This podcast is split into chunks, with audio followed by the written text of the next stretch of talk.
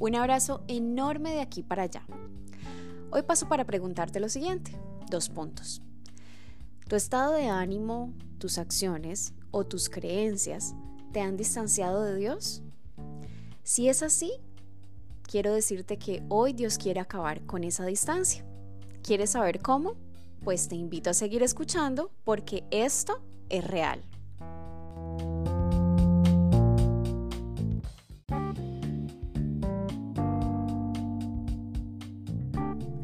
Hay algo que a mí me parece maravilloso y es la necesidad que sentimos de ser felices, de, estar completos. En muchas ocasiones he escuchado a las personas decir que algo les falta, que hay algo que no tienen, que están buscando algo para sentirse plenos o felices. Yo he sido parte de ese grupo también, pero hoy yo sé que solo en Cristo lo tengo absolutamente todo.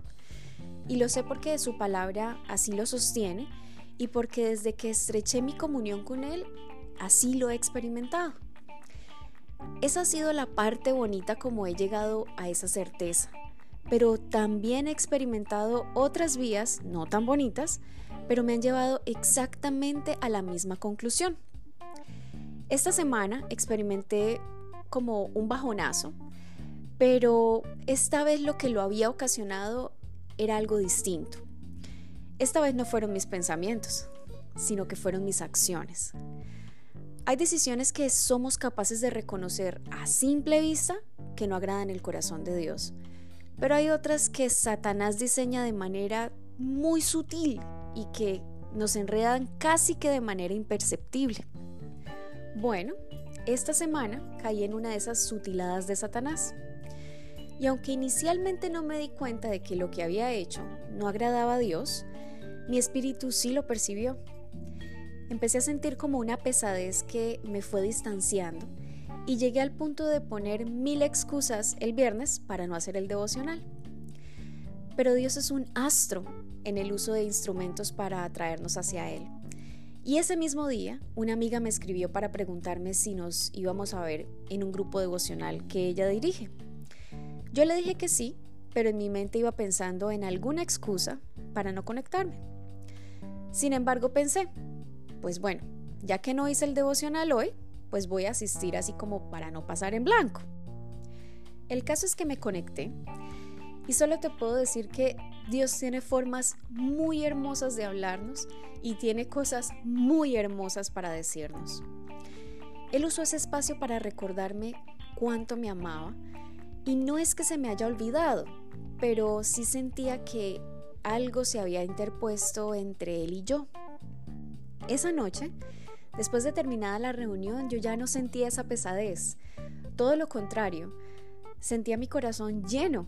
Así que dije, bueno, voy a hacer el devocional. La cita era Lucas 19, del 1 al 10.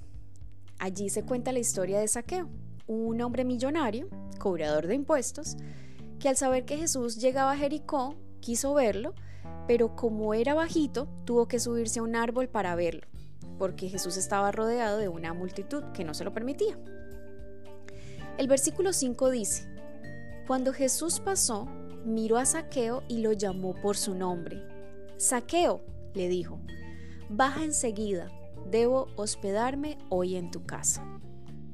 A mí realmente me encanta la reacción de Saqueo ante las palabras de Jesús.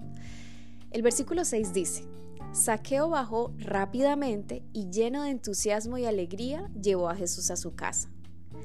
Ya en la casa de Saqueo, él dispone lo mejor de sí y como parte de su arrepentimiento se dispone a reparar el daño que había podido causar como cobrador de impuestos. Pero, ¿qué quiero destacar de esta historia y que se convirtió como en la cereza del helado esa noche?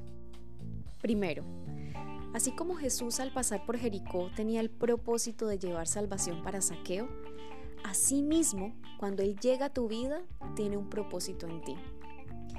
Deja ya de buscar aquello que necesitas para llenar tu vida. Deja de distanciarte por aquello que has hecho. Hoy Jesús te llama por tu nombre. Él está golpeando a tu puerta a través de este mensaje, así como golpeó la mía ese viernes. Segundo, Hoy estás escuchando este mensaje y aunque el deseo de hacerlo puede estar oculto en diferentes excusas, estás siendo movido o movida por el deseo de buscar a Dios.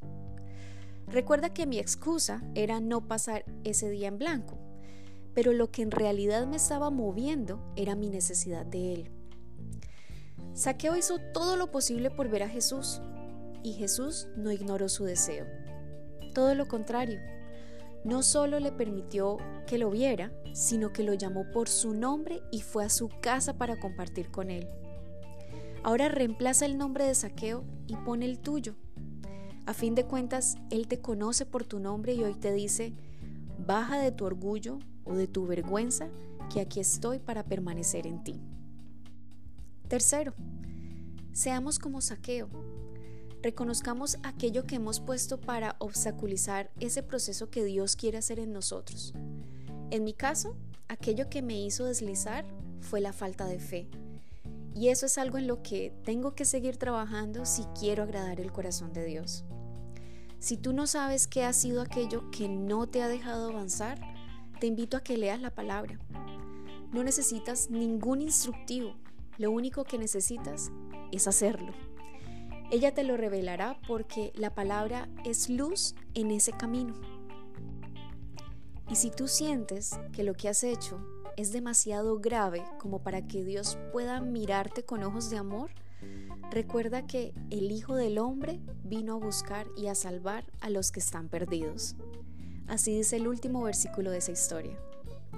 Ora a Dios y da gracias porque esto es real. Un abrazo y te espero el lunes o martes.